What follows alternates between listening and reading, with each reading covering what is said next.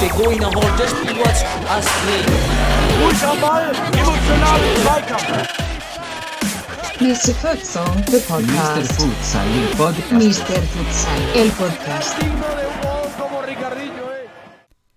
Hallo und herzlich willkommen, liebe Futsal-Enthusiasten, Futsal-Romantiker und Futsal-Fans. Willkommen ähm, zu unserem Mr. Futsal Podcast.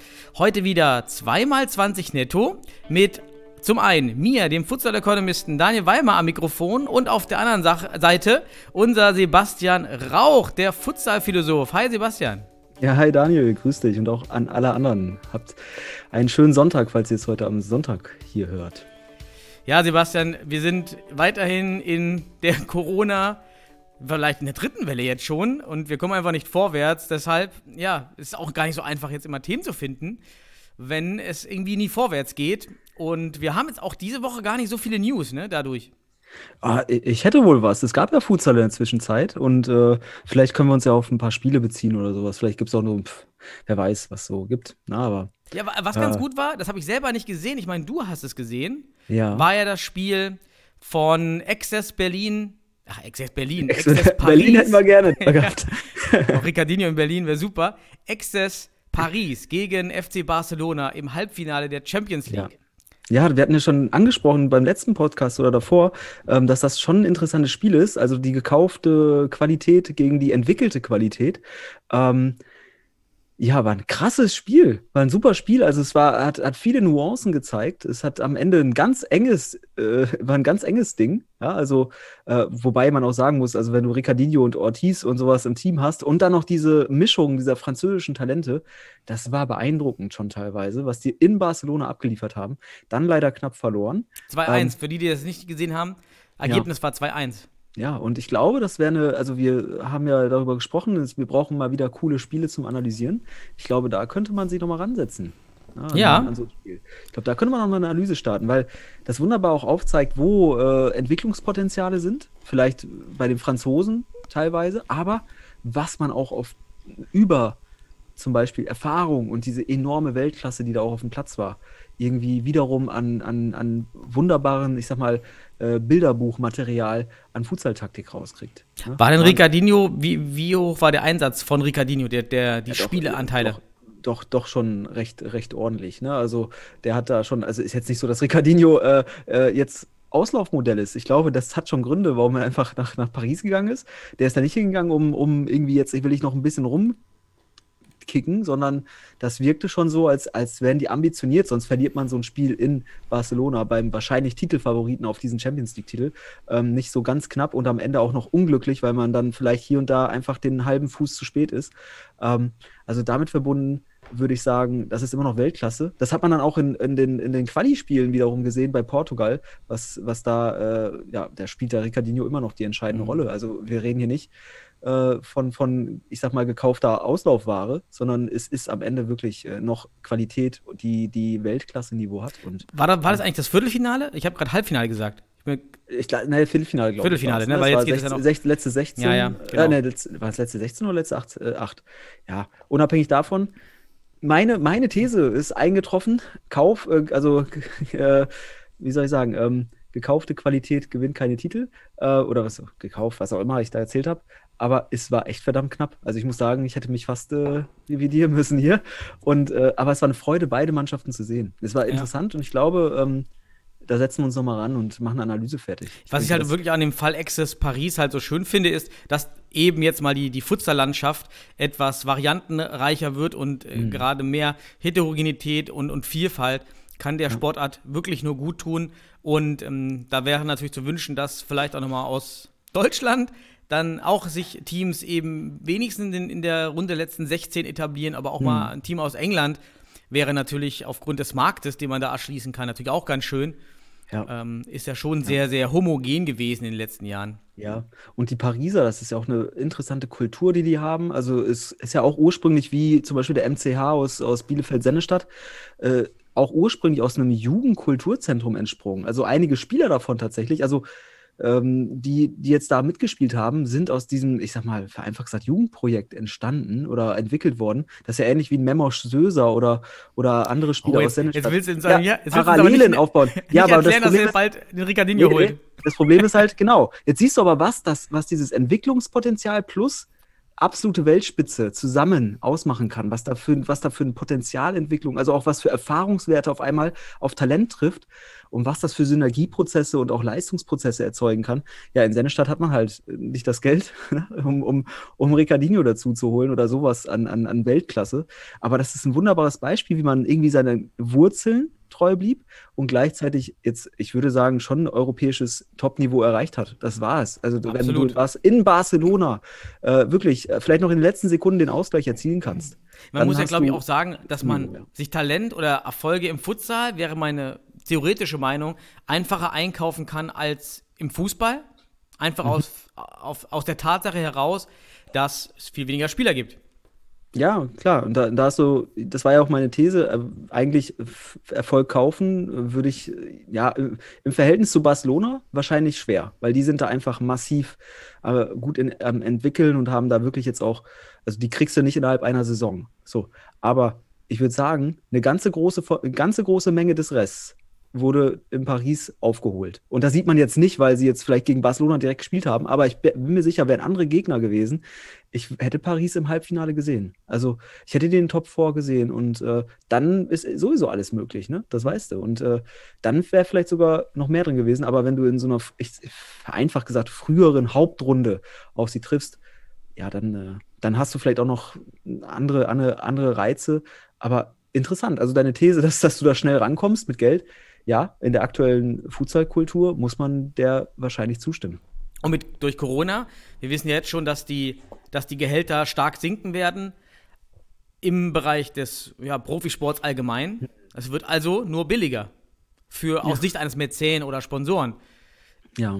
Ja. Also es, äh, wir haben ja schon letztes Mal über die, über die, allein die Fernsehgelder und so weiter gesprochen. Und das heißt, die Einnahmen werden weniger. Das heißt, die Spieler können auch nicht mehr so viel verlangen. Das heißt, der Markt hat eine gewisse Öffnung erhalten, da wo jetzt auch weniger Geld vorhanden war oder vielleicht wo jetzt jemand sich einbringt, der noch Geld hat, der kann natürlich da eine Art Paris-Effekt dann auch äh, aufzeigen. Ne? Das finde ich ganz interessant. Übrigens, äh, gan- äh, Fun Fact würde ich sagen, aber es ist nicht Fun. Es ist wirklich traurig. Rot-Weiß Erfurt hat 40% der Mitglieder verloren. Und das hat mich schon wirklich geschockt, muss ich sagen. Sonst hatte ich eigentlich aus Vereinen eher so 10 bis 20% gehört, was schon auch eine Katastrophe ist. Aber 40%, wenn das noch mehrere Vereine und auch Traditionsvereine betrifft, dann das ist wirklich grauen. Mir graut es, eigentlich muss ich auch gerade für den Futsal sagen, mir graut es vor den Mannschaftsmeldungen im September.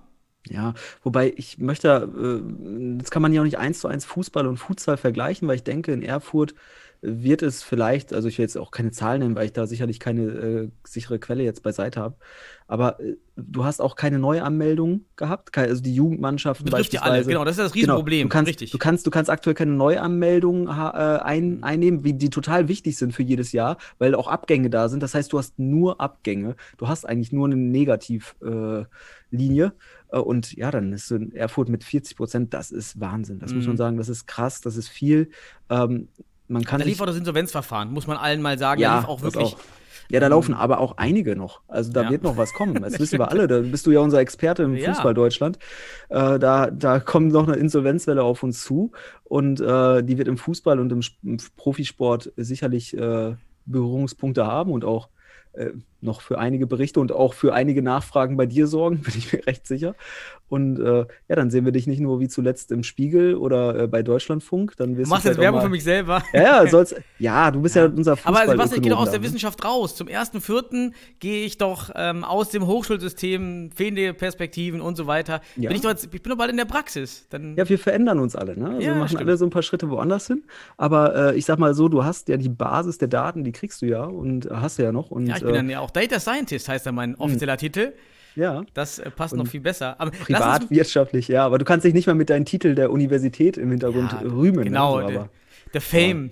aber als Philosoph muss ich auch, in der Philosophie sagt man auch, das ist, das hat überhaupt nichts, äh, also diese akademische Struktur hat in der Philosophie zum Beispiel keine Bedeutung. Also da Ja. musst du nicht den Professor, Professorenplatz oder Sitz haben, um äh, eine bedeutvolle Aussage Nee, zu auch nicht in der, in der Wirtschaftswissenschaft, aber du brauchst Ja, genau. den Titel, damit du eine Entfristung hast. Ja, Ja, Ja, reicht, dann dafür brauchst du haben wir das. aufgeklärt, haben wir alle Ja. gesagt, macht eure Titel, dann habt ihr da eine Entfristung. Aber was mir gerade einfällt, lass uns mal echt Worst Case abschätzen oder nicht Worst Case, einfach abschätzen. wir sind noch bei den. News, ne? Wir haben, ja, wir sind noch bei den News. Wir fangen gleich an. Ähm, aber wir haben jetzt aktuell ja im letzten Report, im Club Report, hatten wir 170 Futsal-Teams. Mhm. Schätz, was schätzt du, wie viele dieser 170 Teams sehen wir in einem Jahr im Februar? Also Februar 2022, wie viele Teams im Futsal sind in Deutschland übrig? Okay, ich möchte nur eins sagen. Die, die folgende Schätzung von uns hat überhaupt keine Aussagekraft, aber Nein. könnte eine Tendenz geben.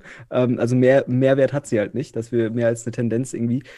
Also Tendenz auf jeden Fall absteigend. Also es ist irgendwie, das wäre klar. Also ich denke schon, dass wir mit einem Abfall, mit einem Rückgang an, an Teams zu rechnen haben.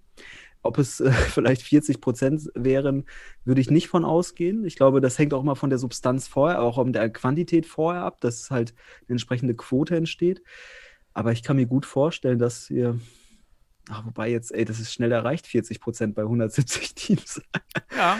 Also ich, ich möchte keine Zahlen nennen. Ich möchte einfach nur sagen, äh, wir sollten nicht verwundert sein, wenn wir wirklich signifikante Rückgänge Mm. haben. Und zwar, das heißt nicht nur zwei Mannschaften, die sich zurückziehen, sondern vielleicht auch im zweistelligen Bereich, der für uns dann über Mr. Futsal spürbar wird, weil wir die Daten da ja haben. Also von daher, wir werden sie euch geben, sobald wir sie haben. Also ich bin, ich bin, ich wäre froh, wenn wir noch 120 Teams hätten. Sagen wir mal so. Das ja? ist- ja. Ich wäre froh, wenn 120 Teams übrig bleiben. Dann wäre ich froh und würde sagen, gut, das können wir noch verkraften. Also hoffen wir, dass Mhm. es nicht weniger Teams werden. Und das es kann ja auch der Effekt sein, dass sich jetzt viele aus anderen Sportarten verabschiedet haben, emotional, Mhm. und jetzt durch die Öffnung völlig übermotiviert nach einer anderen Sportart suchen. Kann Ja, auch klar.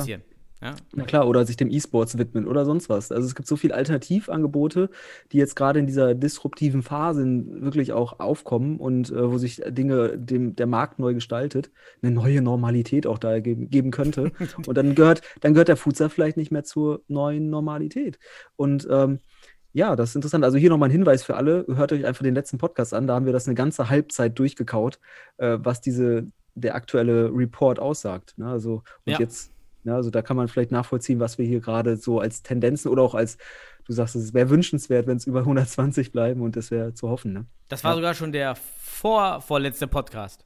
Oh, Wahnsinn, ey. Ah, Wie, weit wie, also wir haben doch genug Inhalt hier. Du hast am Anfang Richtig. gesagt, wir haben keine Inhalte während Corona, also wir haben unendlich viel Futsal-Inhalt. Wahnsinn. Ja, dann lassen wir den Inhalt weitermachen. Ich würde mal die 2x20 netto starten. Ich habe noch, ich hab noch eine News. Also ich möchte noch, also es, Achso, hast du noch was? Okay. Ja, ich möchte erstmal noch einen Hinweis für alle Futsal-Interessierten, die jetzt gerade sagen, so, ich möchte mir mal ein interessantes Spiel anschauen. Jetzt haben wir gerade schon über Paris und Barcelona gesprochen. Aber es gab in der Zwischenzeit zwischen unseren beiden Podcasts auch ein äh, Qualifikationsspiel äh, auf Länderebene. Und zwar zwischen Portugal und Polen zur EM-Quali, das 2 zu 2 endete. Wenn man sich mal wirklich David gegen einen, einen etwas schlechteren, äh, ach, äh, Goliath gegen einen, einen vielleicht etwas stärkeren David anschauen will. Polen wäre jetzt nicht so auf, auf, auf Portugal-Niveau, aber es ist 2-2 geendet in Portugal. Dann schaut euch dieses Spiel nochmal oder zumindest in den Highlights an.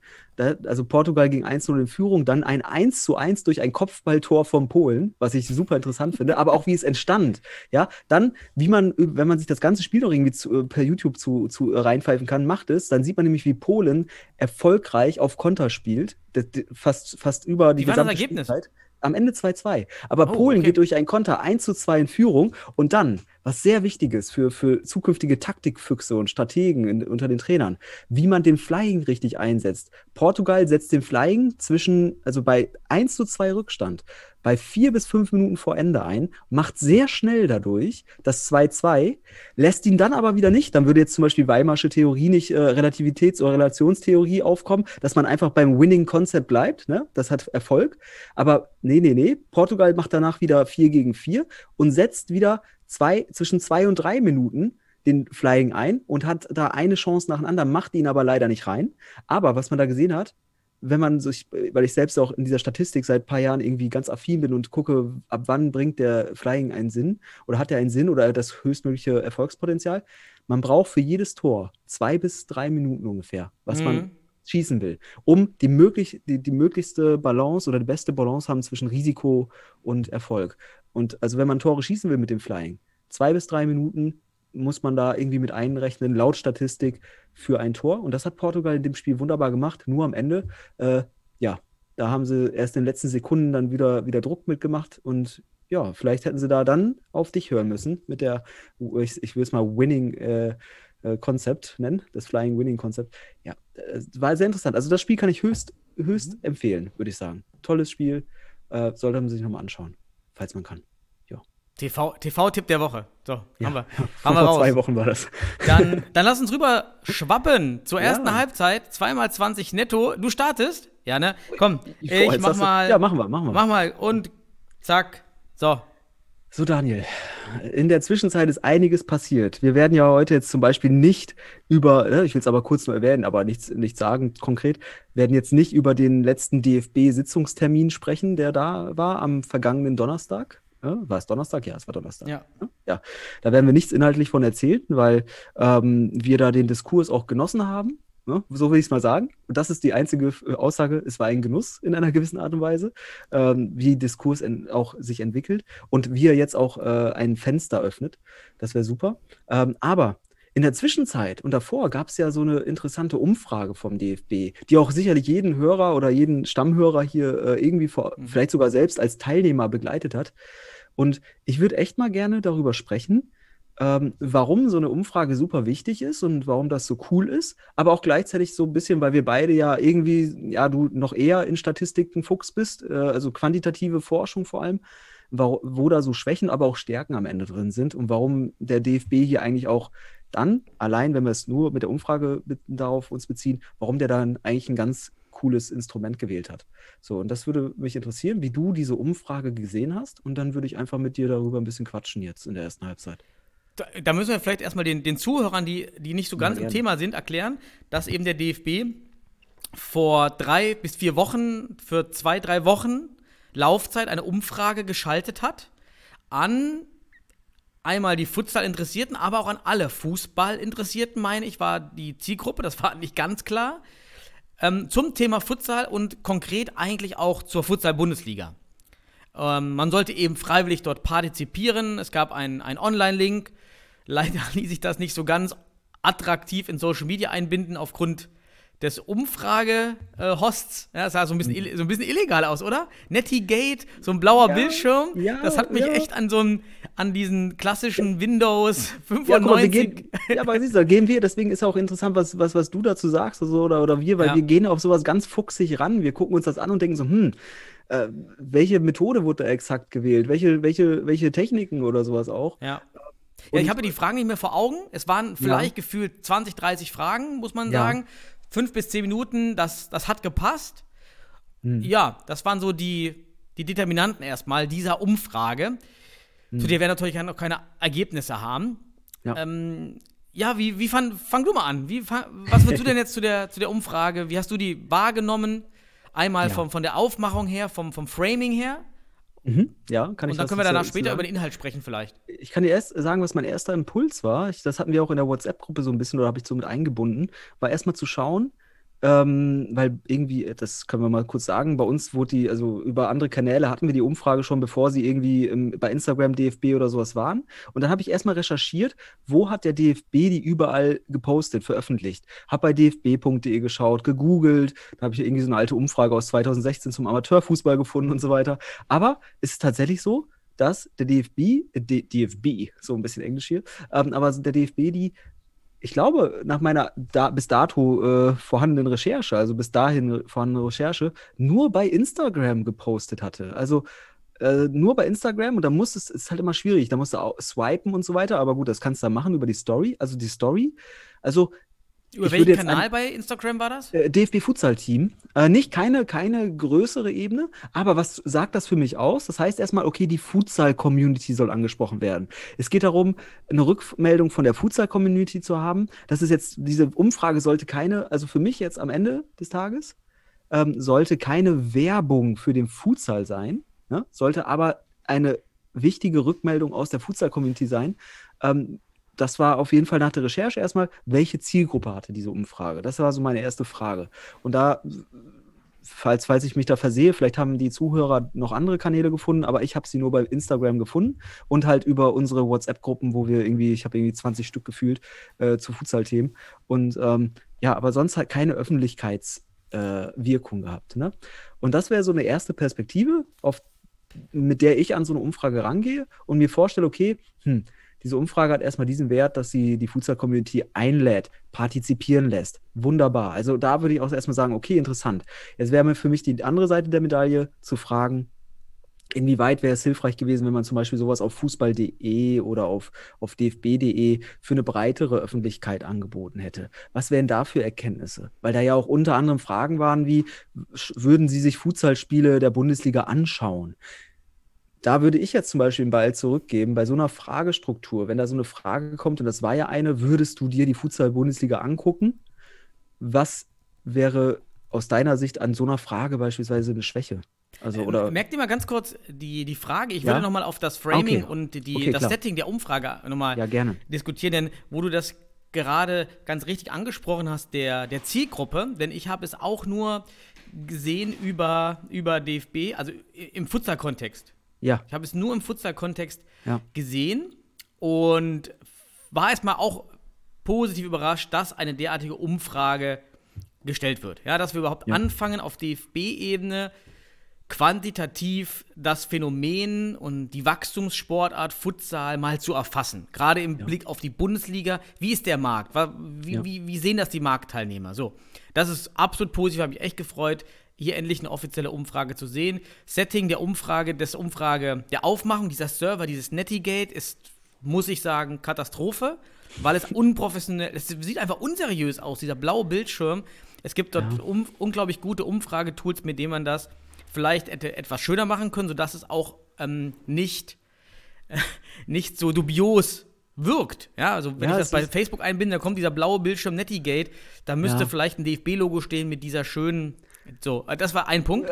Aber es ist ein Framing-Punkt, das ist richtig, da, weil das ist nicht einladend in der Hinsicht. Man, Genau. Dubios heißt hier, ich, wenn du Partizipation öffnen willst, also auch wirklich einladen willst und sagen kannst, hey, hier kannst du, kannst du dich beteiligen, hier bist du wichtig, dann musst du halt auch ein, ne, äh, wie wurde es letztens mal gesagt, äh, um hier einen DFB-Menschen zu zitieren, du musst die Braut schön machen. So, um dieses, um dieses Zitat rauszunehmen. Ja, ist wirklich ja, so. Ja. ja, das, und das, das war natürlich über Netigate so ein bisschen, okay, suboptimal, aber ich würde schon sagen, okay, das war für mich eher zweitrangig, weil ich äh, jetzt darf nicht, nicht, also wenn ich bin kein, kein äh, erst, äh, ich bin First Adapter oder sowas, dann Ja, ich Ja, wenn drauf. du, sobald du den ne? Link geklickt hast und zur Umfrage weitergeleitet Genau, wurdest, sah genau. es ja sehr gut aus. Ja, Genau, muss man sagen, war es okay. ja. So, Ja, jetzt wollte ich aber zum anderen Punkt, bevor ich es vergesse, Ja, Anspruchsgruppe. Weil, was, welchen Input, finde ich, brauchen wir aus Sicht einer Bundesliga, wenn wir den Markt abfragen? Und da geht es für mich darum, den, den Markt außerhalb von Futsal zu erfragen. Denn Mhm. den Futsalmarkt, diesen kleinen mit vielleicht 2.000, 3.000 Konsumenten, den haben wir sowieso bei einer Bundesliga. Also die, die im Umfeld eines Bundesligisten wohnen und Futsal partizipieren und praktizieren, die werden eine hohe Wahrscheinlichkeit haben, mindestens sich ein Spiel anzuschauen. Im Livestream oder online. Viel wichtiger ist aber für alle Clubs auch, dass wir Zuschauer in die Halle bekommen, die ja aktuell nicht im Futsal involviert sind. Denn wie wollen wir denn die Hallen füllen mit mehr als 200, äh, 300 Genau, Personen? woll- wir wollen ja die Hallen, die jetzt zu 200 äh, Kapazitäten, also 200 Plätze Kapazitäten haben, mit 1000 äh, füllen. Das heißt, wir haben schon prozentual ordentlich Steigerung vor. Genau, und da wäre es doch jetzt wieder schön gewesen, die Umfrage auf DFB, auf fußball.de zu posten, um erstens wieder erstmal die Bundesliga bekannt zu machen. Und wenn ich die Umfrage zur Futsal-Bundesliga starte, schüre ich auch Interesse an Futsal generell. Und das, da fand ich, das fand ich verlorenes Potenzial. Das fand Ja, ich schade. Verlorenes Potenzial wäre auch, glaube ich, wenn man sowas begutachtet, ein, ein, ein, ja, ein Wortspiel, welches Ja. man verwendet. Denn es wurde ja eh die. Klassifikationsfrage gestellt. Spielst du schon in einem Futsalverein? Kennst du Futsal schon? Und dann hätte man ganz schön differenzieren können ja zwischen denen. Ja, die Fragen waren da, ne? Genau, die, die Fragen waren da. So, so viel zum Framing, das war jetzt von meiner Seite das, was ich so wahrgenommen habe. Hm. Ja, aber äh, ich, ich habe es ja auch so wahrgenommen. Also Mhm. meine, meine, meine äh, Erkenntnis war ja auch, das hat sich an die Futsal-Community gerichtet, die wo wir jetzt vielleicht, weil wir uns damit intensiv auseinandersetzen, sagen, okay, die würden eh Bundesliga wollen. Also dieses, dieses positive, wir wollen Bundesliga und sie soll kommen. Das ist, glaube ich, das ist ja auch eine, eine, eine, eine Bewegung am Ende des Tages, die aus der Community kam. So, die jetzt nicht, äh, ich sag mal, seit zehn Jahren von, vom DFB kam, sondern ich sag mal, schon 2012 oder 10 wurde schon gefordert, gefordert, gefordert. Nationalmannschaft. So, also von daher, ja, wir würden jetzt sagen, okay, jetzt hast du diese Community abgefragt und die werden sich alle Spiele anschauen wollen. So, das, das ist die, die Vorhersage ist also, hm, wäre interessant, okay, was sagen jetzt die anderen? Wo ist das Potenzial drüber hinaus? Und das, da hast du, würde ich auch so einschätzen. Ja. Ja, genau. Es führt am Ende, kann es durch diese falsche Selbstselektion in die Umfrage hinein zu völlig verzerrten Erkenntnissen kommen. Wenn auf einmal die Umfrage ergibt, was schön ist für den Futsal, ja, 90 Prozent würden sich ein Futsal-Bundesligaspiel anschauen. Letztendlich ist aber die Grundgesamtheit dieser Person, auf die das zutrifft, sind 2000 Personen. Ja. Ja, Ja, aber dann du ist weißt auch bei schade. Umfragen, wenn du, wenn du 2000 Personen hast, da kommen welche auf die Idee und sagen, das ist repräsentativ. Und dann hast du Repräsentation. Äh, Jetzt ist aber allein der Hinweis, dass du sagst, äh, ja, jetzt haben wir aber nur die Futsal-Community befragt. Das heißt, wir haben ein Bild, was wir eigentlich erwarten konnten. Mhm. Ist das noch repräsentativ dann für eine, wenn man diese Daten nutzt, um jetzt zu planen, vereinfacht gesagt? Das wäre jetzt so eine Frage. So um, Genau, um ist so ja die Frage, welche Kritik- Repräsentativität du möchtest. Genau, möchtest du ja. repräsentativ die Futsal-Community oder möchtest du repräsentativ den allgemeinen genau. Markt Bundesweit. haben? Bundesweit Bundesweit? dann war es genau. nicht, dann war's nicht erfolgreich. Ja, das, genau, das wäre dann hier so ein Punkt für alle, die, die das sich an oder daran teilgenommen haben. Äh, Und es wäre jetzt so, dass der DFB das äh, nur für die Futsal-Community bereitstellt, dann haben wir da halt also keine, keinen wirklichen Markt abgegriffen, der für die Bundesliga vielleicht insgesamt relevant sein könnte. So, also es wäre eine- ein Punkt. Aber dafür haben wir auf jeden Fall das Meinungsspektrum der, der Community. So, Dafür das- ist es gut, genau. Für die Dafür ist es gut. Community hast, du- so muss man es auch sehen. Es ist also am Ende, wenn es nirgendwo gepostet wurde, ich gehe auch gerade bei Fußball.de nochmal alles gerade parallel durch ja. in den News, dort finde ich es nicht und das ist ja eigentlich das Kommunikationsmedium Genau, äh, da Medium 1. Auch, ja, ich habe da, wie gesagt, auch recherchiert und habe nicht festgestellt, dass das Ja. für Aber die ist auch schon breite offline. Masse Die Umfrage Der ist auch schon offline. weg. Genau, das war eine, eine temporäre Situation, Mhm. äh, Geschichte. Das wurde also, wird wohl, wie du schon sagtest, hoffentlich jetzt mit den Ergebnissen ausgewertet. Und äh, ich wäre auch gespannt, äh, ob wir dann, dann was hören. Also, das wäre ja schon, also wozu eine Umfrage, wenn du sie dann nicht auch am Ende irgendwie mal bekannt machst? Klar. Ähm, vor allem für die Community, weil wenn das die Zielgruppe war, dann würde ich jetzt sagen, ey, wäre echt cool, wenn wir davon erfahren würden, was da an Ergebnissen waren, wenn das mal schön aufgearbeitet wird. Ähm, aber wer weiß, für, zu welchen Zwecken sie dient. Ne? Also könnte ja irgendjemand sein, der vielleicht gerade seine Seminararbeit irgendwie schreibt beim DFB äh, im Rahmen seines dualen Studiums oder so. Ich hätte jetzt nicht gesagt, das wäre Abschlussarbeitsstil, weil ich selbst da, du da auch äh, Abschlussarbeiten kontrollierst. Dafür war so ein, ein paar Punkte nochmal, ja, vielleicht äh, nicht reif genug. Aber das da würde jetzt, ich habe meine Frage, darf ich die jetzt stellen? Ja, genau. Ich würde sagen, wir sind äh, mit Framing fertig. Lass uns mal zum Inhalt kommen der, Genau, der Fragen. zum Inhalt. Und genau zu der Frage, wir wollen jetzt einfach nur, ich will jetzt auch nicht die ganze Umfrage auseinandernehmen und da, ne, ich will erstmal sagen, wirklich grundsätzlich richtig cool, so eine Umfrage zu machen. Das erstmal vorab. Also wirklich, bevor wir hier wieder wahrgenommen werden, wir würden den DFB kriti- kritisieren. Das ist eine positive Kritik. Das ist wahnsinnig cool, dass sowas passiert. Und wir werden auch nicht weiter diskutieren, aus welchen Zwecken das äh, gemacht wird. Das ist jeden seine eigenen Recherche.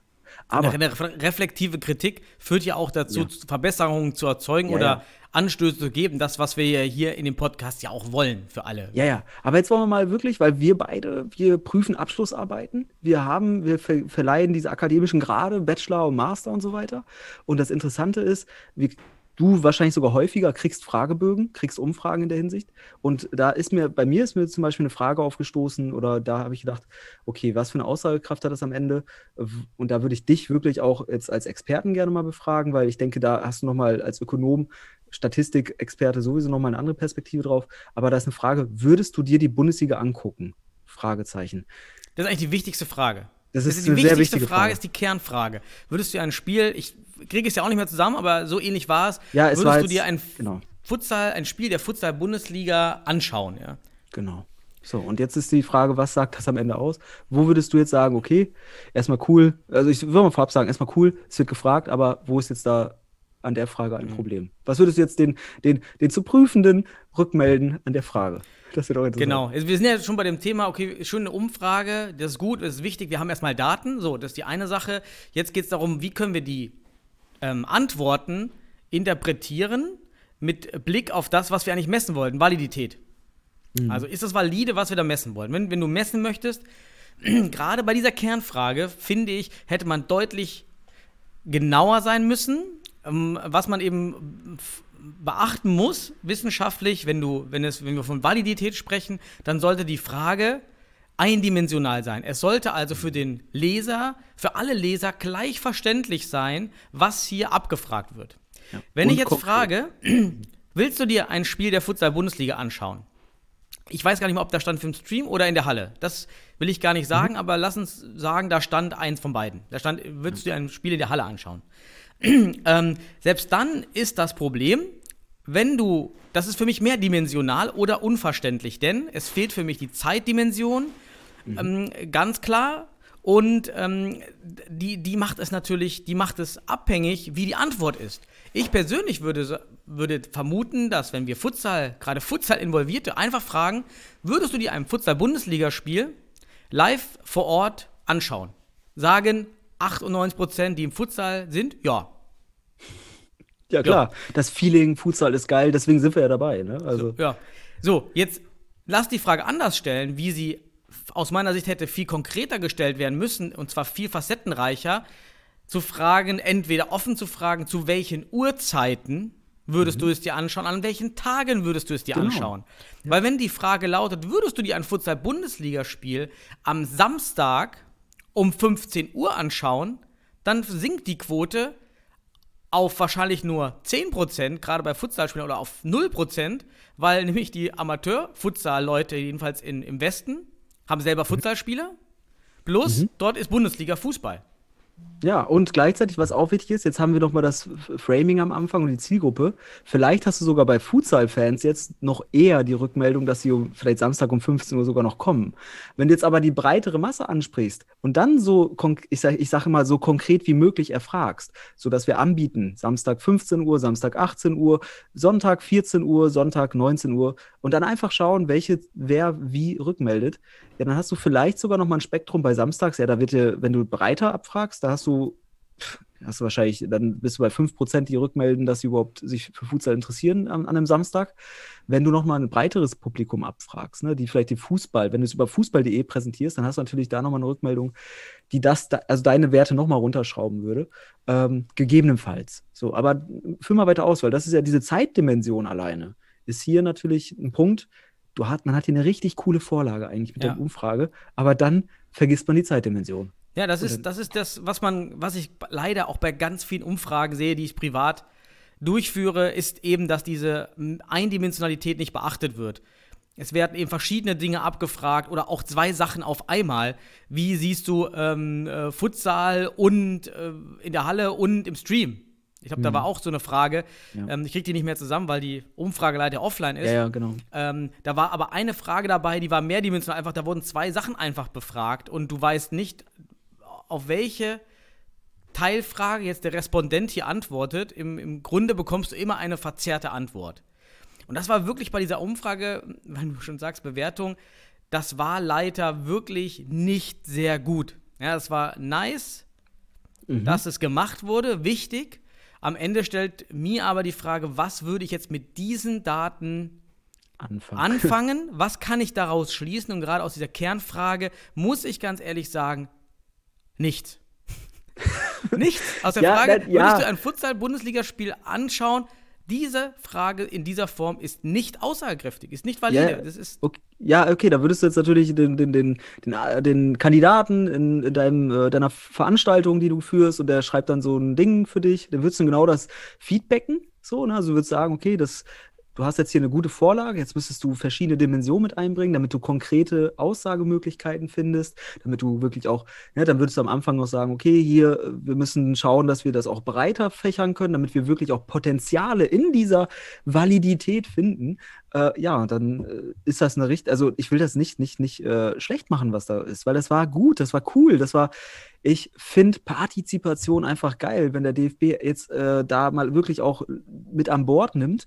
Ähm, aber dann ist das Layout in der Hinsicht halt ein bisschen, ja, wackelig gewesen. So können wir es vielleicht ausdrücken. Ich ne? stelle mir halt an den Punkt, wie manchmal echt so oft beim DFB, es gibt gute Ideen, etwas zu tun, aber man nimmt sich, man holt sich niemanden ins Boot, der sich professionell damit auskennt. Ja.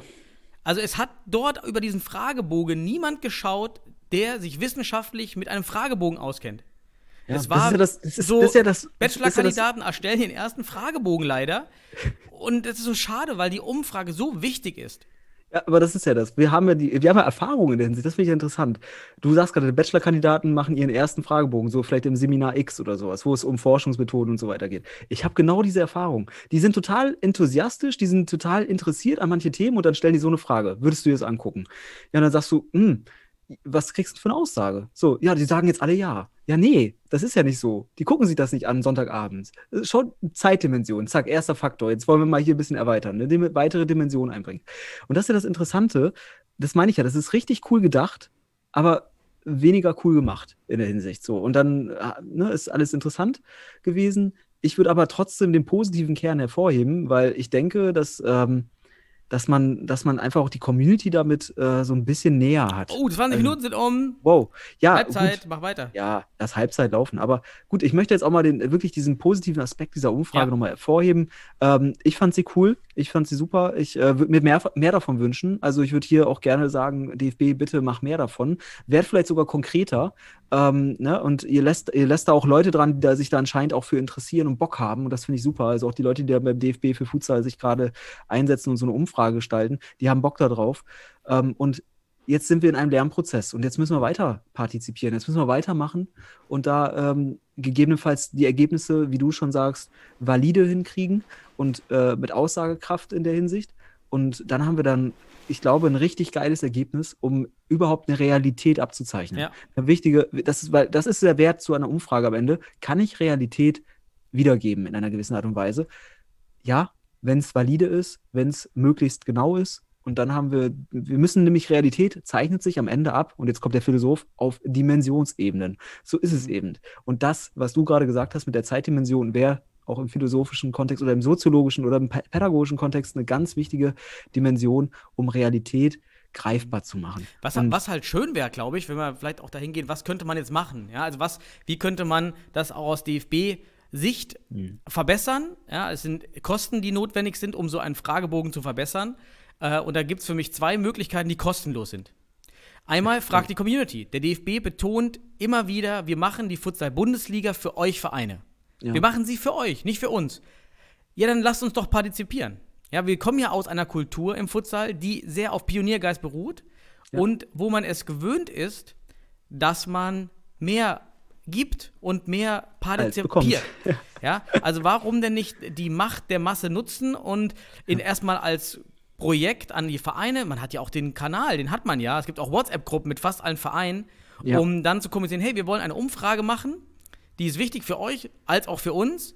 Ja. Schaut mal drüber, wer hat Input? Kostet nichts. Macht eine Telegram-Gruppe auf oder sowas, ja? weil wenn es WhatsApp hier Facebook-mäßig äh, Datenschutz, irgendwie sowas, ähm, das ist es ja. Du sagst ja gerade Pioniergeist und deswegen bin ich auch so erfreut über so eine Umfrage, weil ich denke so, boah, geil, da ist Energie jetzt, die, die auch reinfließen kann. Sie soll aber nicht verpuffen, weil die Aussagekraft am Ende Ja. zu schwach ist. Ne? So, Ja. und das ist halt das. Eine andere Sache, die kostenlos immer geht, ist an Hochschulen sich wenden und Projektpartner suchen, Ja. die im Rahmen des DFBs, die freuen sich, Sporthochschule Köln, freut sich immer wieder, um äh, Projekte mit Praxispartnern durchzuführen. Ja. Gibt auch unglaublich viele Hochschulen, FHs, ja, Arcadis äh, Hochschule, äh, SRH Hochschule Sport äh, Heidelberg. Da sind also im Umfeld von Frankfurt Fachhochschulen im Sportmanagement, die sich über so ein Praxisprojekt freuen für Studenten, Genau. die, ne- eine Umfrage für Futsal zu entwickeln und die zu optimieren. Das ist auch Genau, und dann, kostenlos. und dann, ja genau, da hat man kostenlos äh, Studenten, die ihre Abschlussarbeit damit äh, schreiben, die dann betreut werden durch, durch, durch äh, Hochschullehrer, die entsprechend sowas äh, zum Beispiel Ja, müssten der schon Forscher sein, keine, keine Ja. Studenten. So, das Ja, aber nein, aber das ist ja, wenn, wenn du jetzt eine Abschlussarbeit hast, das wäre ja schon Wert, wo du dann indirekt, also ich, das ist zum Beispiel mein Credo, weil du gewinnst dann auch mit einem Studenten vielleicht jemand für dich am Ende. Du das ist nämlich das, der Punkt, wo Kultur entsteht. Ähm, wenn du jetzt natürlich so einen, Forschungs, äh, ne, einen Forschungsantrag stellst und etc., dann bist du, wie du schon gerade sagst, an der Hochschule und das ist natürlich auch höchst professionell. Ja, höchst professionell. Aber allein, ich wäre jetzt schon glücklich, wenn du einfach ein paar Studenten gewinnst, die die Abschlussarbeit in Betreuung von einem jemanden ähm, wie dich oder sonst was macht, um zum Beispiel solche Fragen richtig reinzukriegen, um dann damit valide Ergebnisse zu erzeugen, die dann der DFB nutzen kann und vielleicht sogar den Studenten eine Chance gibt, dadurch im, im nächsten Schritt mit seiner Abschlussarbeit vielleicht in dem Futsal, in dem Bereich zu arbeiten. Klar. Das wäre das wär eine Pot Potenz dahinter, aber natürlich deutlich besser wäre es, wenn du da ein komplettes Forschungsprojekt an der Hochschule machst und nicht nur ein paar Studenten hast. Und was auch noch besser wäre, wenn man das beginnt auch mit der Community das treibt, was du eigentlich willst, ist ein Panel aufbauen.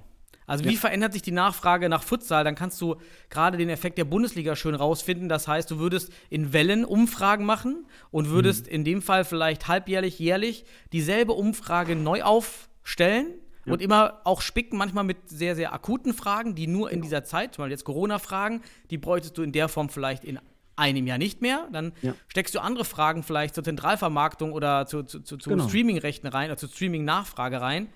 Ähm, das wäre schön, wenn man das in der Welle aufbaut. Das finde ich, das finde ich Ja. richtig klasse. das finde ich auch interessant. weil Und die auch Daten, ja, und die. Daten auch bereitstellt, auch publiziert. Ich hoffe ja, dass wir alle mal an die Daten kommen dieser Umfrage. Ja. Das würde ich mir wirklich wünschen. Ja, habe ich gerade schon gesagt. Ne? Ja, das wäre toll.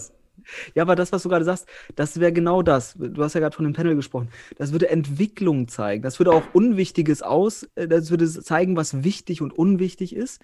Das würde, du, es wäre also möglich zu bestimmen, was für den Futsal wichtig und unwichtig ist. So könnte man sich auch vielleicht von ursprünglichen Fußballstrukturen hier und da trennen. Man würde Progression zulassen können, also progressiv denken können, auf validen Daten basierend. Das wäre natürlich enorm cool. Aber das, da, da muss ein Startpunkt sein. Wir wissen auch nicht, ob das im Hintergrund irgendwie geschieht. Das können wir natürlich nicht aussagen. Aber für uns in der Öffentlichkeit nicht wahrnehmbar. Und wir können, haben jetzt, und deswegen finden wir so cool, vielleicht einen Punkt, wo wir denken, hey, der DFB macht Umfrage, macht Partizipation. Richtig cool.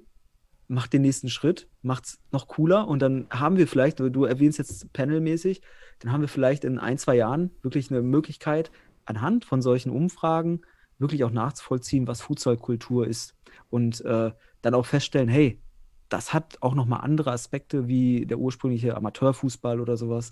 Und dann hat man auch Potenzen, die am Ende des Tages sich auszahlen. Also das ist mittel- bis langfristig das, was am Ende den Futsal voranbringt und wo, und das ist auch ein wichtiger Punkt, wo die Wissenschaft am Ende des Tages beitragen kann. Sonst, na, wir können ja diskutieren, wie wir wollen. Wir versuchen immer hier und da irgendwelche äh, Strukturen aus der Wissenschaft mit einzubringen, aber das wäre tatsächlich eine Struktur aus der Wissenschaft, die am Ende des Tages in, auf mittel- und langfristiger Sicht, das heißt, ja, wir denken jetzt, ich denke jetzt nicht in fünf Jahren, sondern da sowieso, aber vielleicht schon in den nächsten Jahren tolle Ergebnisse bringen könnte.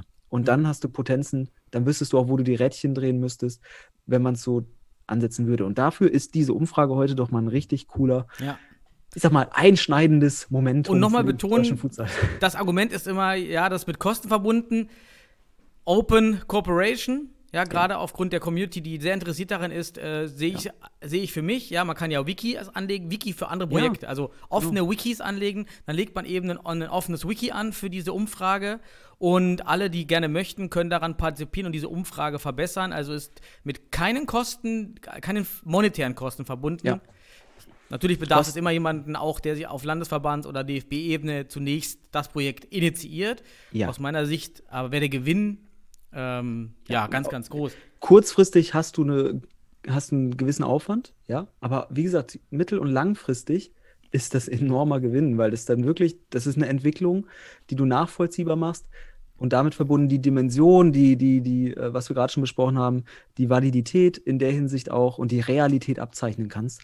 Und das wäre ein Riesengewinn. Also das wäre einfach nur mal für, für, für, für die, die zuhören und da an sowas interessiert sind, das wäre vielleicht was, was hier äh, die Wissenschaft im Futsal beitragen könnte und nicht, äh, weil wir alle auch bei Corona gerade über die Wissenschaft diskutieren. Aber das wäre zum Beispiel für den Futsal wichtig. Da könnte Wissenschaft helfen.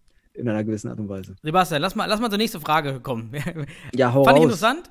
Du bist dran, ne? Wir haben jetzt aber auch jetzt nicht mehr ganz so viel Zeit. Wir sind ja echt schon bei 43 ja, wir, Minuten. machen wir eine kürzere Halbzeit. Genau, ma machen, wir, machen wir heute ist äh, Corona-Halbzeit. Machen wir, nur, machen wir jetzt nur noch 10 Minuten äh, zweite Halbzeit. Ja, ja. Ansteckungsgefahr hier. Ist auch noch ein kleines Thema. Ähm, Ich habe überlegt, dass wir jetzt in den letzten Wochen auch bedingt durch Corona und die Bundesliga sehr viel organisatorisches besprochen haben und möchte gerne mal wieder etwas ja Futsal auf dem Feld, ja, auf etwas vom Feld besprechen. Und du warst Trainer, ich bin Trainer. Und was ich mir aus Trainersicht natürlich, wo man sich Gedanken macht, ist, wie agiere ich am Feld? Mhm. Und was macht Futsal aus Trainersicht gegenüber dem Fußball so besonders und auch attraktiver als Trainer? Und da, das finde ich für mich ein, ein ganz spannendes Thema, vielleicht beginnen auch mit der Sache, was macht das Coaching oder die Trainersache im Futsal so besonders? Was würdest du sagen? Was wär, ist für dich, äh, was macht das Coaching im, im Futsal besonders gegenüber dem Fußball? Ja, also ähm, erstmal vorab, das kann grundsätzlich sehr unterschiedlich sein. Hängt von der Trainerphilosophie ab. Ähm, ich zum Beispiel habe zwei Philosophien entgegenbekommen aus dem professionellen Bereich im direkten Kontakt. Ähm, und da hatte ich zwei Mentoren, die ganz stark auf mich eingewirkt haben, die mir am Ende aber auch Kontraste aufgezeigt haben und am Ende gesagt haben, hey, bau das eigene Ding. Also wenn du jetzt in Deutschland bist, musst du ganz anders denken. Wenn ich zum Beispiel mit äh, mehr oder weniger mit Jugendlichen aus der sozialen Arbeit in Sennestadt arbeite, das ist anders, als wenn ich in Düsseldorf mit, mit, äh, mit Leuten, die bezahlt werden, arbeiten. Das ist erstmal ganz wichtig, die Philosophie. Aber was du natürlich ganz konkret fragst, ist auch Einfluss während des Spiels nehmen können, das Coaching in der Hinsicht ich habe für mich erstmal da eine Perspektive oder vielleicht auch gar nicht für mich, sondern äh, sehe ich auch bei Trainern, äh, wenn ich sie irgendwie, also auch in meiner Hospitation früher, erstmal, wir unterscheiden Trainer und Coach. Also Training würde ich jetzt erstmal, philosophisch jetzt gerade, wir müssen hier mal, wir müssen jetzt nicht alles festsetzen, sondern einfach unterscheiden, was habe ich für eine Wirkung im Training, was kann ich da vorbereiten und was kann ich dann auf welcher Basis kann ich im Spiel coachen? So, und das hängt natürlich von den Ergebnissen ab. Und wir wissen aber auch da, Training und Wettkampf ist komplett unterschiedlich. Das sind andere Belastungsparameter, andere Bedingungen, die hier wirklich den Trainer eher zum Coach als zum Trainer machen. Also einfach gesagt, Coaching heißt also, hier musst du ja, einerseits wissen, wo du Einfluss nehmen kannst. Du kannst nicht auf einmal äh, in, in, einer, in, einem Timeout äh, alles umschmeißen, wenn du es vorher im Training nicht abgesichert hast. Da gibt es ja welche. Und du kannst eher, ich würde sagen, der Einfluss des Trainers beim Spiel ist weniger auf dem Feld als auf der Bank. Also ich kann nur äh, aus meiner Erfahrung sagen, wenn es enge Spiele waren, dann habe ich nicht auf dem Feld gecoacht, dann habe ich die Bank gecoacht, die die nächsten, die reinkamen. Das ist zum Beispiel die Perspektive. Die habe ich übrigens von Duda mitgenommen, aus, aus El Pozo damals, der einer wirklich auch sehr, sehr, also mit der weltbesten Trainer zu der Zeit. Also, dass man auf der, auf der Bank coacht. Alles andere, also der, der übergibt dann das Coaching, das Anfeuern, das Anfeuern, das übergibt er dem Fitnesstrainer. Das ist ähnlich auch wie der spanischen Nationalmannschaft äh, bei den großen Turnieren.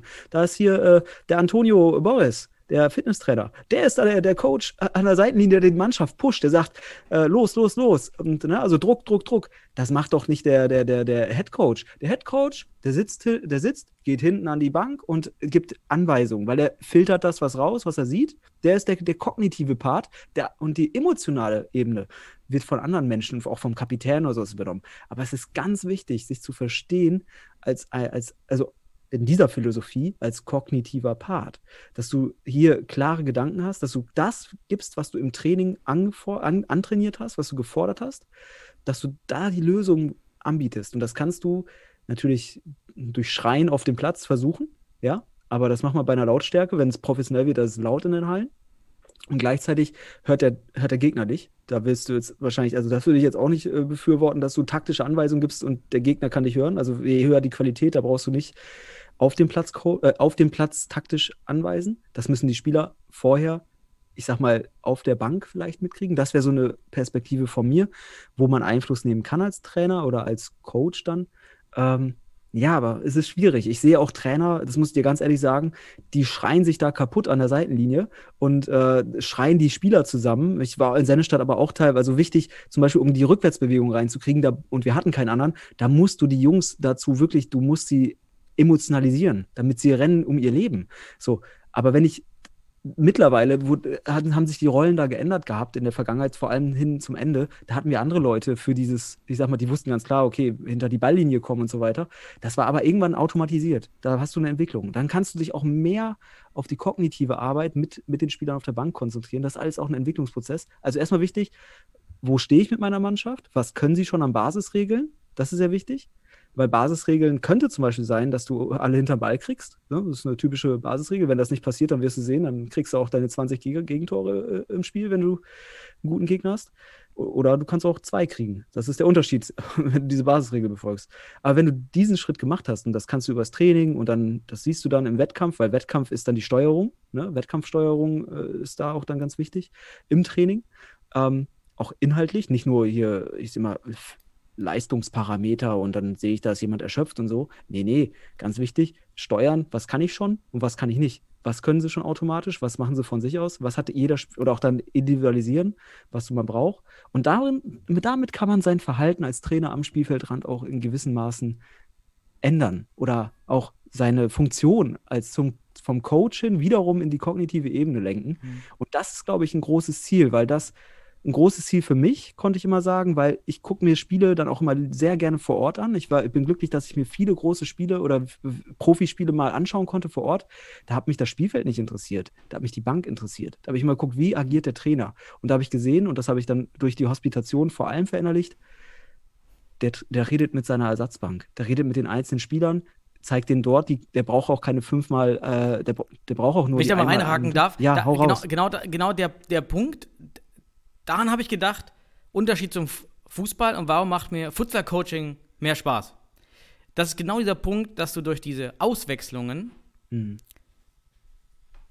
viel mehr Einfluss nehmen kannst. Einmal, du hast ja auch schon gesagt, ich finde auch, man muss unterscheiden zwischen taktischem Coaching und emotionalem Coaching. Ja. Die Frage ist, muss das eine Person machen? Genau. kann das überhaupt jeder in der gleichen Art? Äh, Und ähm, genau, äh, da, dazu unterteilen. Und einmal kannst du die Bank, das mache ich halt, du, du musst die ja coachen, du kannst die coachen, weil du die Spieler wieder reinschickst und somit kannst du den Spielern eben was kommunizieren. Das kannst du im Fußball nicht. Du, du coachst den ein, wenn er einmal reinkommt, zur Einwechslung kannst du ihn kurz coachen.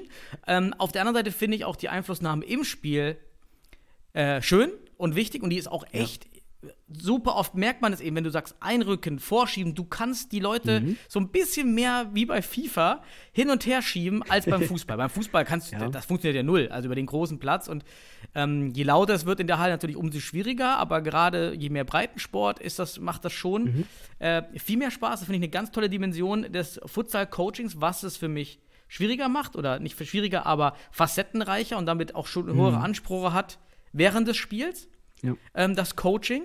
Und jetzt vielleicht zu der Sache emotionales Coaching und Taktik-Coaching.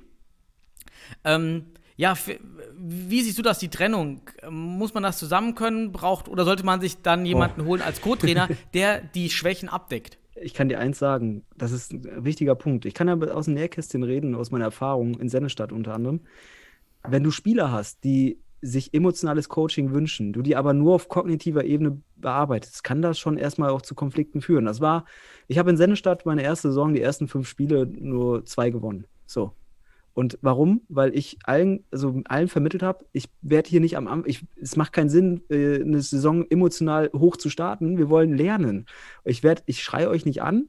Ich werde einfach nach jedem Spiel analysieren und mit euch sagen, was ihr besser zu machen habt. Und, und ich werde, werde das so lange machen, bis ihr es endlich versteht, vereinfacht gesagt. Aber also emotionales Coaching ist äh, auch vom Spieler abhängig, aber für mich auch erst dann wichtig, wenn es kognitiv funktioniert. Wenn du den Spiel, wenn der Spieler irgendwann rennt, das ist eine Mentalitätssache auch.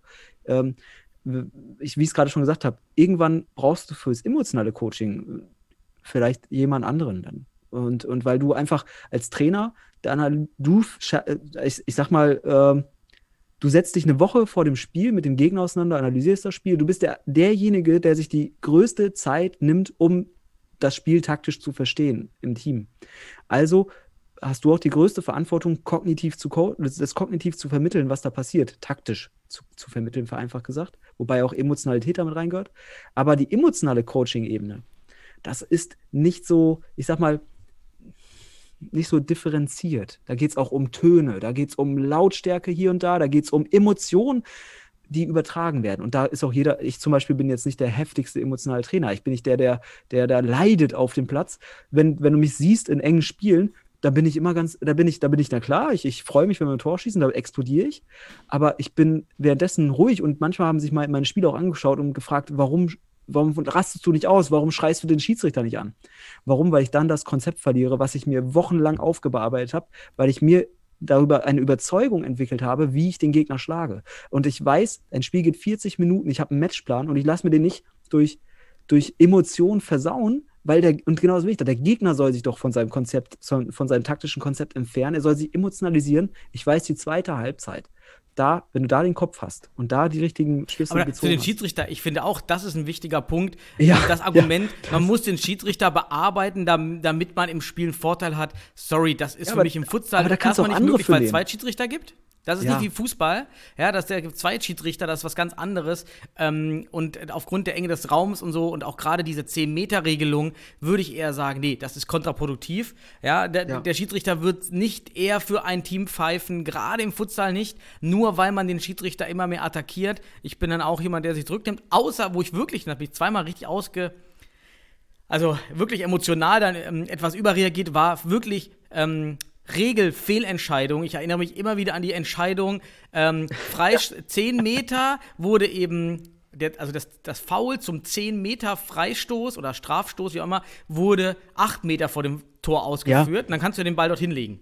Ja, genau. Also, Dann muss der ja, Torwart aber 5 Meter vom Ball weg, weil die Regel ist, der Torwart muss 5 Meter vom Ball stehen. Der Ja. Schiedsrichter hat gesagt, nö, der Torwart kann Linie. 5 Meter von der Linie stehen. Das heißt, er stand Ah, 2 Meter oh vor dem Spieler. Oh Gott. Nee, da kann ich mir nicht, da kann ich mir nicht ruhig halten. Das ist, sorry, ihr macht hier mein, das, das steht in den Regeln. Ja, aber ja. äh, Ja, das kann ich subjektive verstehen. Entscheidung, faul, nicht faul, aus, ja, ja, nein. Genau, da brauchst du nicht Einfluss Nee, nehmen. Das, find ich, also, ähm, aber das ist sehr, sehr cool, sehr cool, was du da rückmeldest. Weil, ja, klar, Anfang, Entwicklungssport, Futsal, du bist halt auch manchmal der viel kompetenter als die, die Schiedsrichter in Regelkunde beispielsweise. So, klar. Aber was ich sagen will, ist auch, ähm, ich, ich kann auch nur aus meiner Erfahrung jetzt in, in, in Sennestadt oder in Lotte, wo, wo ich wirklich auch wirklich mit teilweise sehr emotionalen Spielern gearbeitet habe, die sich immer auch benachteiligt fühlen, wenn mal irgendwie irgendwas nicht gepfiffen wird, was subjektiver Natur ist. Die müssen auch erstmal verstehen, dass das Gegenüber oder der Gegenüber subjektiv handelt und dass das okay ist. Dass wir uns aber nicht in diese Ebene reinbewegen müssen. Und das war zum Beispiel, deswegen sage ich ja mal, es pädagogische Arbeit gewesen. Und ich bin super glücklich. Ich kann dir eins sagen, in den ersten Spielen in Sennestadt oder ich weiß noch, äh, der DFB, bevor, ich habe ja schon in Sennestadt so ein bisschen im Hintergrund gearbeitet damals und dann hatten sie ein Spiel gegen Hohenstein damals, äh, vor dem Spiel, da kam DFB TV und da war noch Yasin der Trainer und der sagte, Jungs, bitte, lasst den Schiedsrichter in Ruhe.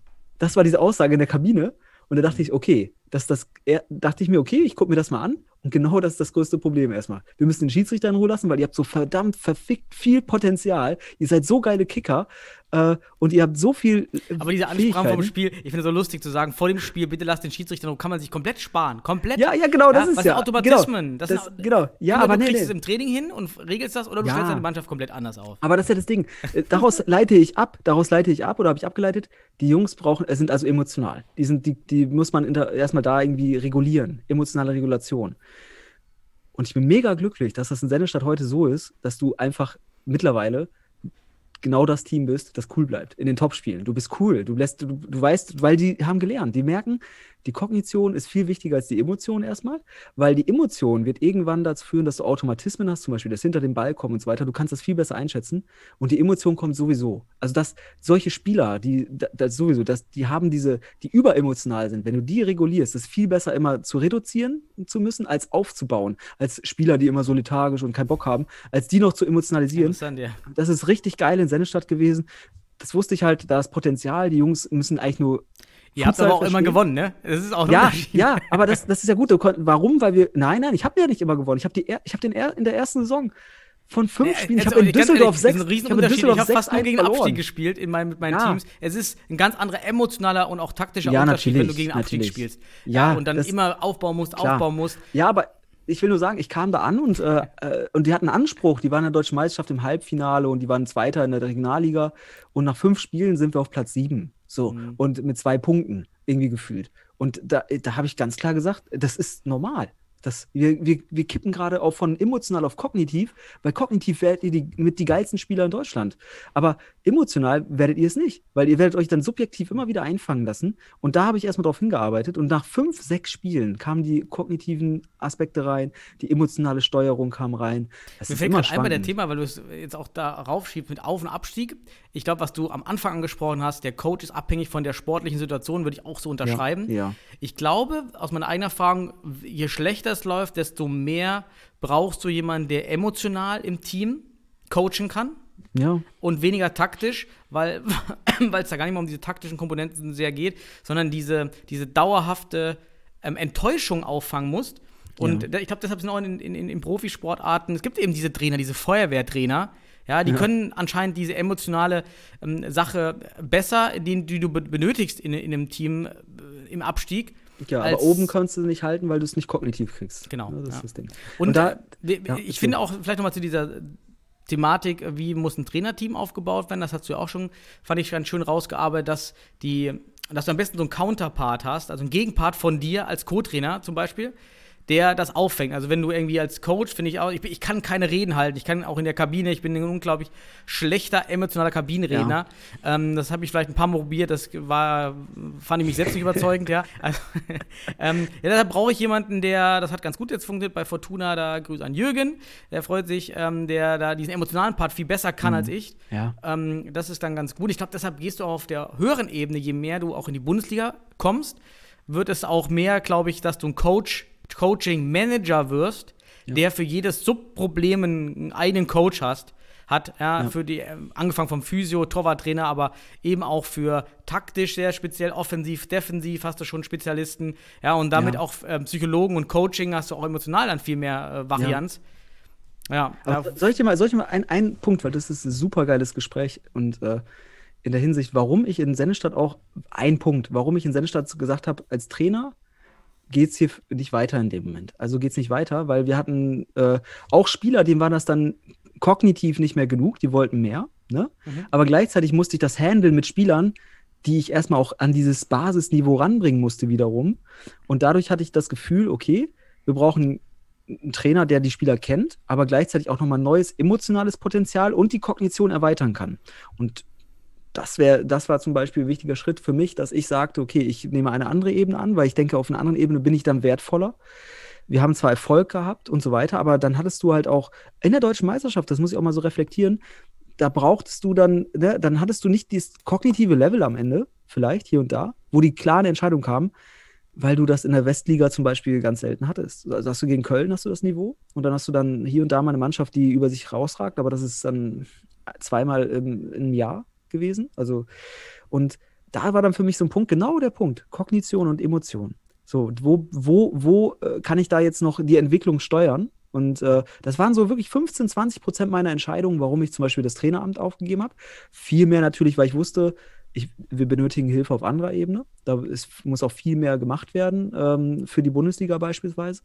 Ja, aber dann äh, war ganz wichtig, einen Trainer zu haben, der sehr gut kognitiv arbeitet, der weiß, was er macht, der, der, der das klar vermitteln kann und gleichzeitig auch die Emotionalität der Jungs versteht. So, und da haben wir dann ausprobiert. Da kam dann Raoul, der hat- hat diesen emotionalen Part mega gemacht, aber da fehlt es dann auch das an, an, an, den, an den Mitteln, zum Beispiel, was die Spieler äh, vielleicht hier und da dann noch brauchten, weil da brauchst du auch Entwicklung für. Das war einfach, wenn du sie nicht kanntest in seiner Stadt und du hast dieses Modell jetzt gefahren über Jahre, dann kannst du von außen auch schwer reinkommen. Es war halt ein Experiment und das war, Raoul ist ein super Trainer, muss man sagen, auch kognitiv, er hat super Ideen, aber es, es fehlte vielleicht der, der Zugang zu den Spielern, weil auch die Spieler super entscheidend sind. Jetzt haben wir Cleverson. Sebastian, mit, mit Blick auf die Zeit würde ich Ja. mal ganz kurz meine letzte Ja. Frage, die ich zur Thematik äh, Coaching Ja, hau raus, komm. Zentrale bevor ich hier Frage. in Sennstädter Romantik Zentrale äh, Frage. Nostalgie gehe. Ja, zentrale Str- Coaching-Strategie, taktische Coaching-Strategie. Finde ich immer spannend, gibt es andere Ansätze und auch andere Mut kann man andere Argumente finden. Und zwar, man liegt zurück, also oder Gleichstand, wie auch immer, also man ist gefordert, in den letzten vier, fünf Minuten ähm, umzustellen. Reduktion von, vom Kader auf die besten Starting Mhm. sechs oder nicht? Also Ja. geht man eben, Ja. sagt, okay, ich nehme jetzt meine vermeintlich, was man eben auch nicht immer wirklich quantitativ einschätzen kann. Wer sind denn jetzt die sechsten Besten? die besten sechs für die letzten Minuten oder besten fünf? Ich weiß nicht, wie du das machst. Ähm, ich habe das jetzt immer so gehalten, äh, die Wie besten sechs, fünf, sechs, sieben so. Ähm, aber diese Spieler werden natürlich dann auch emotional einmal auf einmal nochmal hochgefahren, aber auch physisch. Ja. Ähm, gehen die ans Leistungsniveau. Wie, wie hältst du das? Äh, ganz schwierig im deutschen Futsal überhaupt da wirklich valide Rückmeldung zu geben. Ich kann echt nur theoretisch erstmal aus Spielen gegen. Wie hast du das denn Futsal- gemacht? Ja, gegen die Futsal Panthers Köln kann ich berichten. Enge Spiele meistens. Ähm, du führst kurz vor Ende meistens. Und dann war bei uns ganz klar, also die, das war auch ganz einfach bei uns, weil wir hatten teilweise auch nur vier, fünf Leute beim Training zu der Zeit. Und die waren kognitiv so weit, aber emotional sowieso. Also Sennestadt ist Emotion pur gewesen. Ähm, und die waren kognitiv so weit, wirklich auch die letzten vier, fünf Minuten zu viert oder zu fünft gegen Köln das zu halten, äh, gegen den Flying-Stand zu halten und so weiter, weil die einfach genau diese Balance entwickelt haben aus Emotion und Kognition und die konnten Oh, die diese 20 Emotion- Minuten sind schon rum. Also ja, ist doch kein Problem. Aber fünf genau das Minuten. ist, da kann ich nur aus meiner Perspektive sprechen und die Erfahrung daraus wiedergeben. Ähm, ich könnte natürlich auch Ideen weitergeben, wie noch möglich ist, aber ich würde auf jeden Fall durchaus schauen, ähm, am Ende, wenn das Spiel eng ist oder du brauchst bestimmte Ergebnisse, dann muss man auch da Änderungen vornehmen und dann auch auf dieser Ebene Kognition, e Emotionen schauen, weil du brauchst am Ende enorm viel Kognition. Das ist ganz wichtig. Und wenn du aber in Unterzahl, also wenn du mehr oder weniger weniger wechselst, brauchst du die, die energiegeladen sind, die, die äh, nicht, nicht niederknien und oder so, die sich in alles reinschmeißen. Das ist kein, das ist kein kognitiver Prozess. Sich in einen Ball reinschmeißen ist, ich hab, ich will den Ball fressen. Und das ist Emotion. Genau, wer das, sind die so. besten sechs für die letzten fünf Minuten? Das Genau. die, oder die so, besten. das, absolut, absolut. Ja. Ja, also das müssen nicht die technisch besten sein, ne? Nee, da musst du die haben, die, die das Ergebnis oder am Ende auch noch Ruhe haben im Ballbesitz. So, also Mhm. diese Ebenen. So, das ist sehr wichtig. Du kannst auch Ballbesitzformationen haben, du kannst Defensivformationen haben, wenn du es möglich machst durch die Wechsel. Ist natürlich fatal, wenn du, wenn der Gegner es schafft, dich da nicht äh, zu wechseln zu lassen. Aber das habe ich auch schon gesehen. Das wäre jetzt zum Beispiel eine andere Perspektive. Habe ich nicht drauf gestanden. Äh, ich wusste, wer meine vier sind, die am Ende oder die fünf, die, oder wo ich auch ein bisschen variieren konnte, wer den Flying Goalie verteidigen kann, auf Spitzenniveau, auf deutschem Topniveau, also gegen Köln in dem Moment. Ähm, und, äh, und ich wusste, die vier, die hauen da auch noch ein Ding ins leere Tor. Also das kriegen wir auch hin. Äh, und das war ein Riesenvorteil damals, aber ich würde absolut sagen, natürlich, in bestimmten Situationen bring deine besten fünf oder sechs und leider sind dann, äh, wenn du nicht die Qualität hast, und das hatten wir damals zum Beispiel nicht, äh, wir hatten nicht dann Nummer sieben und acht, die das Niveau da in den letzten Minuten halten konnten, also konnte ich das auch nicht entscheiden. Heute würde ich das anders sehen. Also das, was Cleverson heute äh, an, an Kapi äh, Kapital, Spielerkapital hat da und Kapazitäten, der kann zwei Blöcke bringen. Die spielen homogen. Aber das hat, wenn du nicht homogene Blöcke hast, und vor allem, das musst du auf 40 Minuten denken. Du kannst in den ersten 30 Minuten kannst du homogene Blöcke haben. Aber dann musst du wieder denken, so ein Spiel ist 40 Minuten lang und da musst du am Ende wissen, wer kann dir da die stärkste und größte Leistungsfähigkeit auf emotionaler und kognitiver Ebene Wenn gewährleisten. man da wieder zurückkommt zum Fußball, genau diese ganzen Ideen hast du alle als Coach. Eigentlich hast du als Coach im Spiel das beim Fußball nichts. Du hast nichts. Du Ja, kannst das nichts ja- coachen, weil Ja. die Spieler sind zu weit weg. Die, die Spieler auf der Es Bank kommen nur einmal rein. Dann, ne? Also, also im Amateurbereich ist es viel Zufall und auch viel Emotion dann, Ja. weil da, ne, aber ich sag mal, auf höherem Bereich, wenn du dir so einen Guardiola anschaust oder sowas, der friemelt dir das im Training so auseinander, dass du es gar nicht anders machen kannst im Spiel. Ja, aber ja. Auch, auch er hat da nur noch wenig Einfluss. Er kann auch nur von der Bank jemanden bringen, der vielleicht nochmal. Aber das, das, das hast du am Du bist Anfang einfach so ein. Fan. Du bist wie so ein Fan, hast- der auf der Tribüne steht. Du kannst Ja, aber schreien und es hört eh keiner. Ja, aber ist doch geil im Futsal, hast du diese äh, schnellen Intervalle und kannst auch Ja. wieder Veränderungen geschaffen, aber vielleicht wie am Anfang dann eher, indem du einen Spieler auf den Platz bringst, weil du es kannst zu jeder Zeit. Diese freien Wechsel sind halt da extrem geil. Damit kannst du Einfluss nehmen und vielleicht weniger taktisch, indem du jetzt sagst, ja, du hast gerade gesagt, einrücken, das kann auch funktionieren, aber sobald es komplexer wird, ne, wenn ich dann eine Covertura oder eine Paralela oder sonst was fordere, dann hört das der Gegner und dann bist du im taktischen Coaching eigentlich Da würde ich Nicht- widersprechen. Der, das kann der Gegner nicht. Nee, das, das wird er nicht verarbeiten. Oh, Der, das- der ist ja auf sich selbst fixiert. Also selbst du? als Spieler und. Also ich habe Nee. schon immer, ich habe schon ab und nicht. zu was rausgehört, muss ich sagen. Also okay, dann war Ja, aber du, aber der Spieler hoch, nicht. Ne? Wenn du es raushörst, okay. Ja, Ah, der ja, sagt okay, aber, ja. bis du das weitergibst, der Spiel ist umsetzt, ist die Situation ja schon vorbei. Ja, da hast wenn du recht, da hast du recht. Nehmen wir das sagen, okay. Beispiel äh, Anrücken, Anlauf, scharf anlaufen. Ja, so lauf, Ja. ja. lauf jetzt dem scharf an, äh, das Pressingopfer. Ja. Ja. Das, das Ja, kriegt der Spieler gegnerische nicht mit. Der ist einfach Aber wenn dein, bei wenn sich. dein, aber wenn dein, ja, aber doch, wenn der kognitiv auch das aufnimmt, das in seine Wahrnehmung mit reinkriegt und der hört gefühlt zehn Sekunden vorher, was die machen wollen. Ich will jetzt nichts Falsches da sagen, wir aber die wenn, Spieler fragen. Ich, meine Theorie Nein, ist, stopp. äh, wenn, wenn, wenn, wenn, und jetzt hier mal so ein bisschen, ich will einfach mal ein bisschen für die, wenn, wenn in Köln ein Rüschenpöhler die drei Finger Eine Minute noch, hat, Sebastian. ja, wenn ein Köln, in, äh, wenn in Köln der Rüschenpöhler die drei oder die vier gerufen hat, dann sag mir nicht, dann kann ich dir sagen, da waren wir drauf vorbereitet in gewisser Art und Weise. Ähm, da Ja, aber ihr wusstet ja Spieler, vorher was schon, was kommt. Das war ja nichts Spontanes im Spiel. Okay, du, wichtiger Punkt, ich glaube, das ist ein super Abschluss auch. Spontanität kannst du, Ja. wenn überhaupt, nur von außen mit den Spielern reinbringen, die du, für, also ist eine Möglichkeit, es reinzubringen, die Spontanität oder auf diese zu reagieren. Ich will Spontanität auch mal auf Komplexität hin, hinzeichnen, indem du Spieler auf der Bank coacht und sie reinbringst. Ja. Oder den Block, den Block coacht. Und das ist doch geil. Da das kriegst du kannst du im Variabil Futsal. Variabilität, Variabilität hinein, was am Ende dann entscheidend ist, äh, als immer nur den Stiefel zu spielen und immer dasselbe, klar. Genau. Ne? Oder, also ich sag mal so, der, der, äh, ein Jürgen Klopp ist vielleicht nicht das richtige Coaching-Beispiel für einen Futsaltrainer am Spielfeldrand. So würde ich sagen. Ne? Vielleicht. Ne? Wenn man sich nämlich diese mediale Blase sieht, wo Jürgen Klopp dargestellt wird, als der, der alle zusammenschreit und äh, Ja, ist auch alles. Der hat sein Team, der hat ein super Team Genau, gebaut. Das ist genau. ja das. Das ist ja das macht Ding, der, das den, ist- der ist ein Trainer-Manager. Das ist ein Coaching Genau, oder genau. ein Teammanager eigentlich eher, der viel um sich schart. Und ähm, Sebastian, lass mal. Wir sind jetzt Ja. echt schon bei 1 Minute 10. Wir Ja, wollten sorry, ich hab mal die jetzt- zweite. Äh, hat auf jeden Fall viel Spaß gemacht. Wir haben mal heute auch durch die, durch die Coaching-Sache wieder ganz gute andere Themen angesprochen, äh, außer Organisation. Umfrage war auch spannend. Also ich hoffe, den Zuhörern hat der, der Abstecher mal wieder gefallen zu anderen Themen außerhalb Bundesliga und Corona. Ja. ja. Hast du noch was? Ja, ich, ich habe mich gefreut. Ich wünsche allen eine super coole Woche jetzt. Also ich hoffe, der, ich sag mal, der vielseitige Februar in Sachen Wetter, der kam ja vom Winter bis hin zum Frühling jetzt durch. Äh, der wird jetzt, in, ich sag mal, in Frühlingsgefühle sich weiter ausarten, trotz Corona. Ich wünsche euch allen eine schöne Woche. Ähm, ich glaube, wir können hinweisen darauf, dass wir demnächst eine Analyse machen werden zum Thema Paris und Barcelona. Ich glaube, das wäre cool. Klingt gut. Ich glaube, da, Ja. glaub, das werden, lass uns das machen. Alles Also allen, allen zusammen und dir, Daniel, mach's gut. Ciao, zusammen.